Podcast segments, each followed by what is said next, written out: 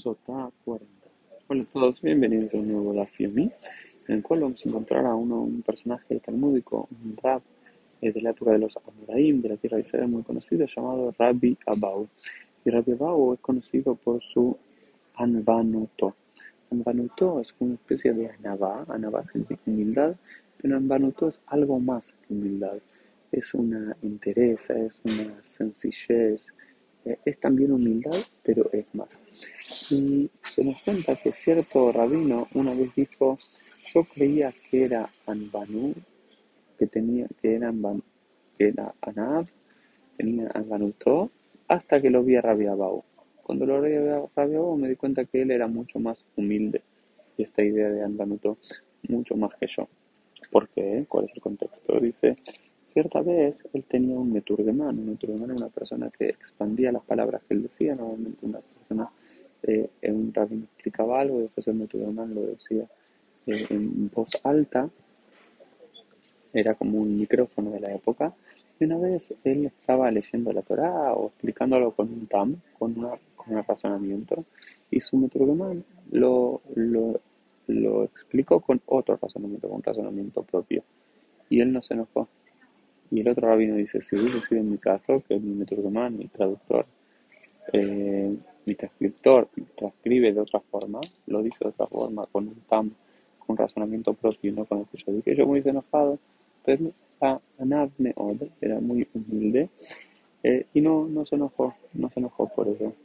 Eh, y no solo eso, sino que cuando volvió a a, su casa, al parecer la esposa del metruremán le dijo a la esposa de Rabia a su propia esposa, dice, mi marido no necesita a tu marido.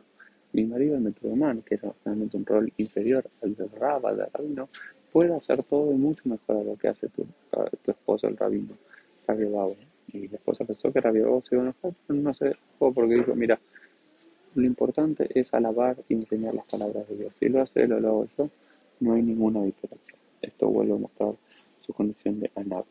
En otras circunstancias se nos cuenta que él fue elegido para ser Rosh Yeshiva.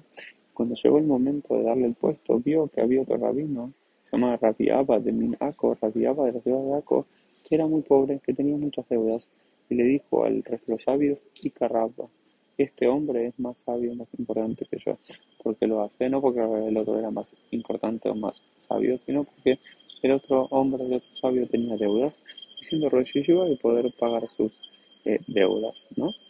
Y una tercera ocasión, una historia muy, muy hermosa, Rabbi Abau y Rabbi para Abba solían ir a un lugar a enseñar cuestiones de Torah. Rabbi Abau enseñaba Gadá y Rabbi enseñaba Alaha.